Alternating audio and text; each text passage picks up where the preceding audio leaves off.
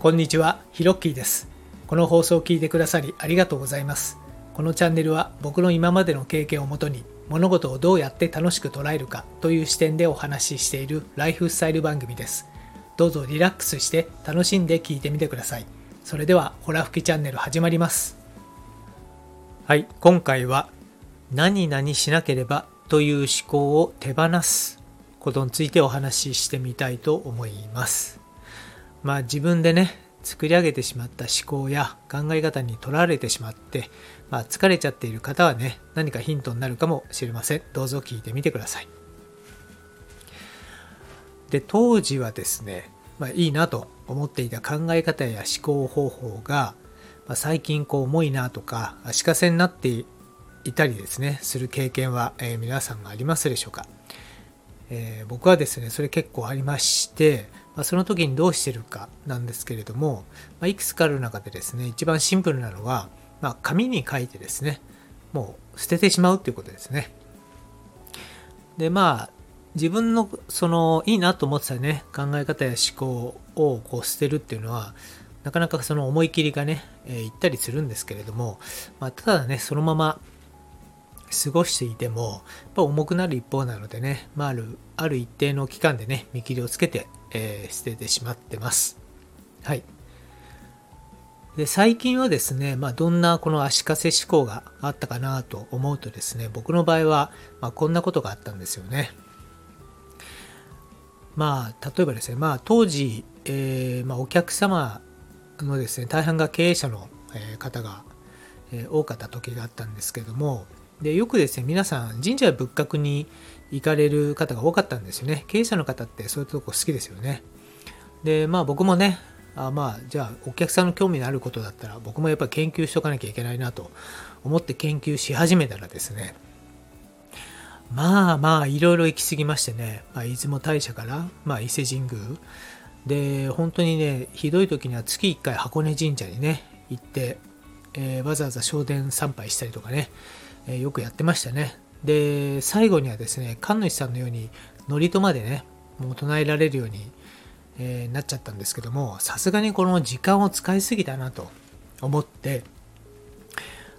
なんかこうちょっとね途中から脅迫観念というか行かなきゃいけないみたいなのあったんですよね。ただもう最近は本当シンプルにして1年に1回まあ伊勢神宮に行けたらいいなということでね。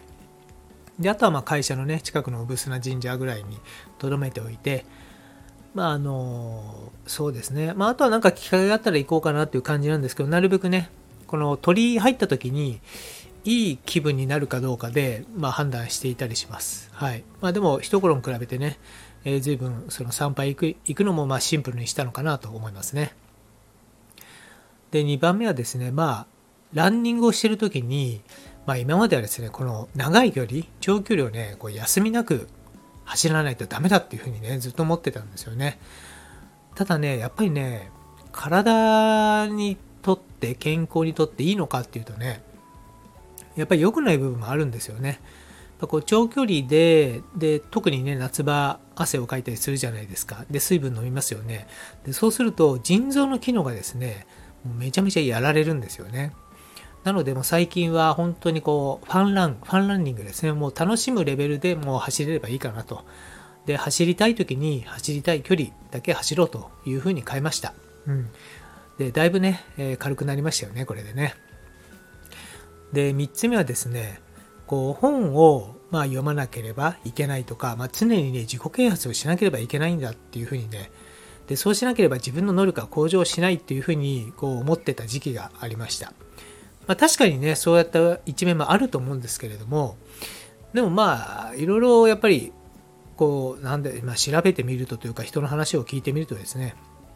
まあ、そうやって本に書いてる、まあ、成功者のね、お話は、まあたまたまそのそうだったからで、その人にはね、そのやり方が合っていたんですよね。ただ、自分というキャラクターは全くその人と違いますし、まあ、自分でね、自分の能力を向上させるっていうのはやっぱり一番の早道だと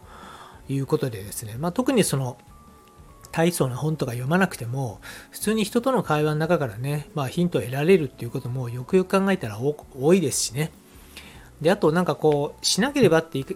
いう形で自己啓発とかしちゃうと、あの体に力が入っちゃうんですよね。でやっぱりねこう力むとね成長しないと思うんですで逆にリラックスした方がこの成長は加速するっていうふうに思ってるのでですぐに一瞬でできますしねなのでまあそういうその何でしょうね自己啓発にはまるとかそうやったものっていうのはもうほとんどしなくなってもう自分のこう周りにある方々からの話とかねちょっと自分の中で気づいたものをこう瞬間的にやるっていう方向に変わりました。はい。で、4つ目はですね、まあこれこう体の健康に関することなんですけども、こう痩せるには糖質制限しなければいけないっていうのもなんかありますよね、未だにね。で、確かにそうなんでしょうけれどもね。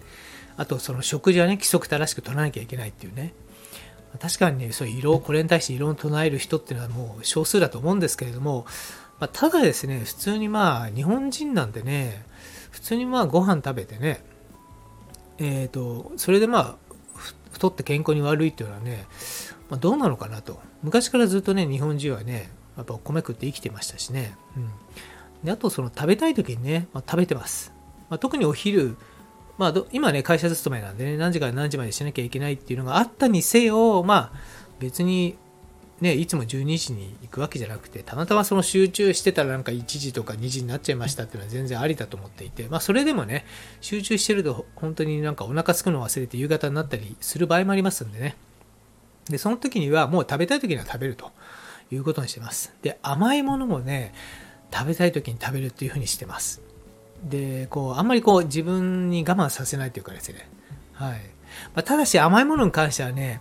確かにこの取りすぎると頭がぼーっとしたりとか、なんかそのなんだろうな、体調悪くなるんですよ。それがもう如実に分かってるんで、僕の場合は甘いものを食べるときに自分に質問します。本当にそれ今食べたいのと。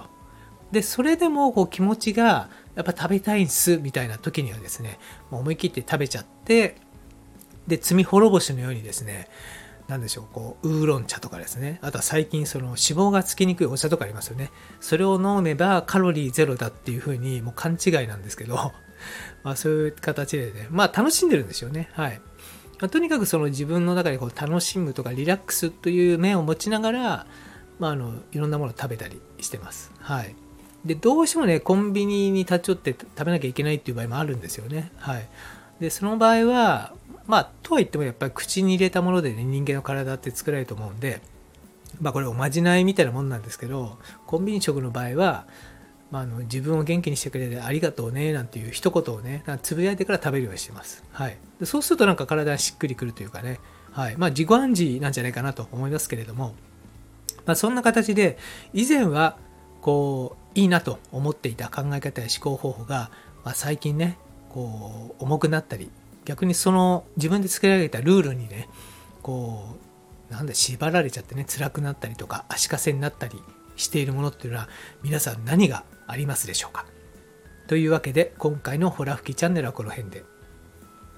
このチャンネルでは人生をより楽しむための物事の楽しい捉え方という考え方をシェアしたくて配信しています。引き続き聞いてみたいと思われましたらどうぞ躊躇なくフォローボタンを押してくださいね。何かコメントやレターなどありましたら遠慮なくお気軽お気軽にください。大切に読ませていただきます。最後までお聞きいただきありがとうございました。それではまたです。Thank you for listening to the end. Let there be prosperity.